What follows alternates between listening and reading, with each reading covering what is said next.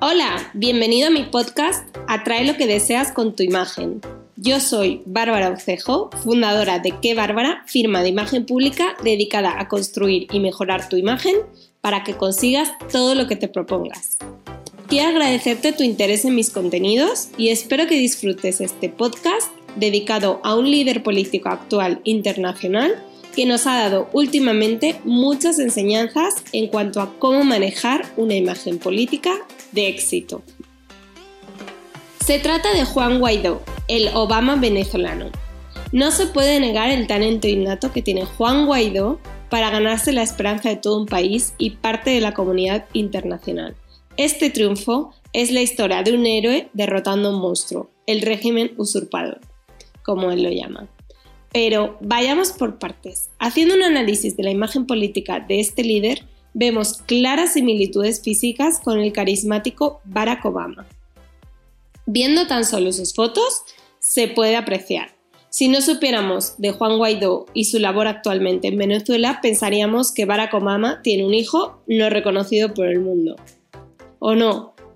Ya el famoso especialista en comunicación no verbal, Alex Todorov, presentó en la Universidad de Princeton en el año 2017 un estudio que revela la importancia de las primeras impresiones, y esto aplica no solo a los políticos, sino también a cualquiera de nosotros.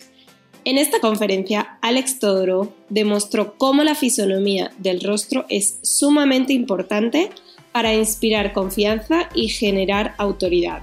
Ambas claves en descifrar las buenas o malas intenciones de alguien y la capacidad de llevar a cabo acciones sobre intenciones, lo que es muy valorado en este caso en los políticos.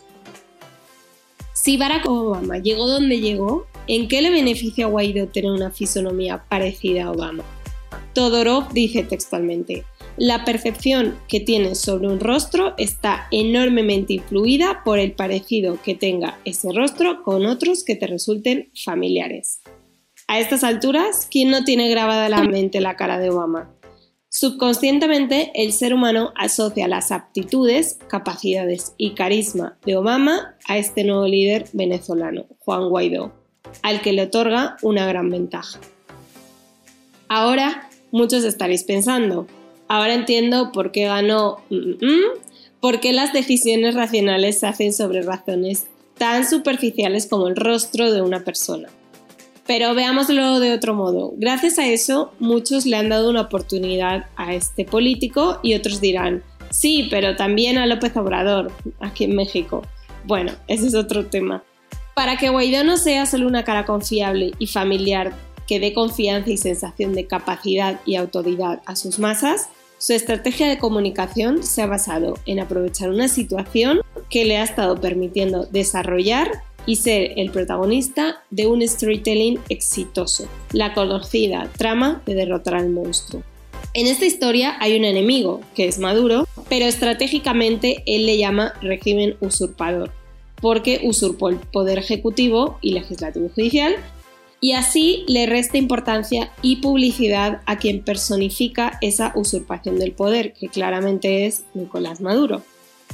El héroe claramente es él, de esto no hay duda, pero sabe muy bien que él solo no puede conseguir derrotar al monstruo. Por eso está siendo humilde solicitando el apoyo de colaboradores, artistas, comunidad internacional y sobre todo colaboradores del usurpador, es decir, soldados miembros de las Fuerzas Armadas de este régimen a los que trata de víctimas del mismo y los invita a que se sumen al lado bueno de la historia, como él dice.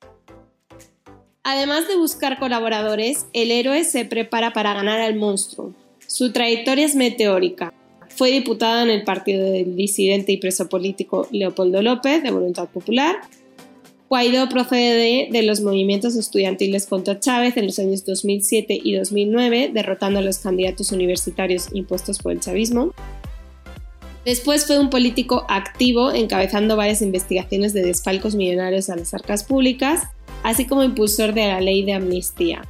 Falta saber lo que a todas luces parece que además fue el predilecto de alguien que le dijo a Trump que es la oportunidad de apoyarlo y conseguir la democracia en Venezuela para convertirla en la potencia que algún día fue, lo que beneficia a todos, también se ha dicho. Este ingeniero con posgrados en gestión pública lo que es un buen match, en Washington ya se proclamó presidente y casi todos los gobiernos del mundo eh, lo reconocieron en su momento. Pero para que exista derrota, tiene que acontecer batallas. Aunque él se vaya por la vía pacífica durante todo este tiempo, tal y como lo comunica muy bien en sus redes sociales, sobre todo en su Instagram, que maneja de manera perfecta, en el que no veremos ni una sola imagen de la ayuda humanitaria quemada por el régimen chavista, ni la sangre derramada de las personas asesinadas por el mismo. Sus batallas pacíficas son arrinconar al monstruo, evidenciando con la ayuda de la comunidad internacional el fin del chavismo en Venezuela. Con esto le gana regañadientes la batalla a Maduro, metiendo ayuda humanitaria y además añade un poco de victimismo el que muchos soldados decidan quemarla y otros muchos abandonar a Maduro justo por esto. Y así gana otra batalla más, la de poner de su parte a las Fuerzas Armadas, la última bala que le queda a Maduro. Bueno, ¿y cuál es el triunfo?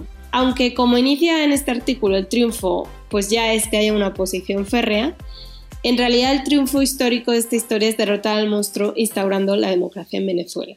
Y para ello, este líder se apoya en todo momento no solo de símbolos que transmiten la parte de la emoción en toda su imagen, con discursos y fotografías principalmente, sino también en un soporte que otorga credibilidad a todo esto, las razones. Él habla de agenda legislativa, democracia, gobierno de transición, elecciones libres, libertad, justicia. Todos estos son conceptos que hace mucho que el pueblo venezolano no escucha en un presidente. En resumen, la historia de Guaidó es hacer historia, con mayúsculas. Historia de la buena, de la memorable, de la que te emociona y que te invita a decir vamos bien. En definitiva, estos son unas claves que muchos líderes podrían utilizar para generar una imagen política fuerte y convincente. Muchísimas gracias por escuchar mi podcast. Te espero en mis redes sociales. Sígueme, comparte mis contenidos si te gustan y nos escuchamos en el próximo podcast.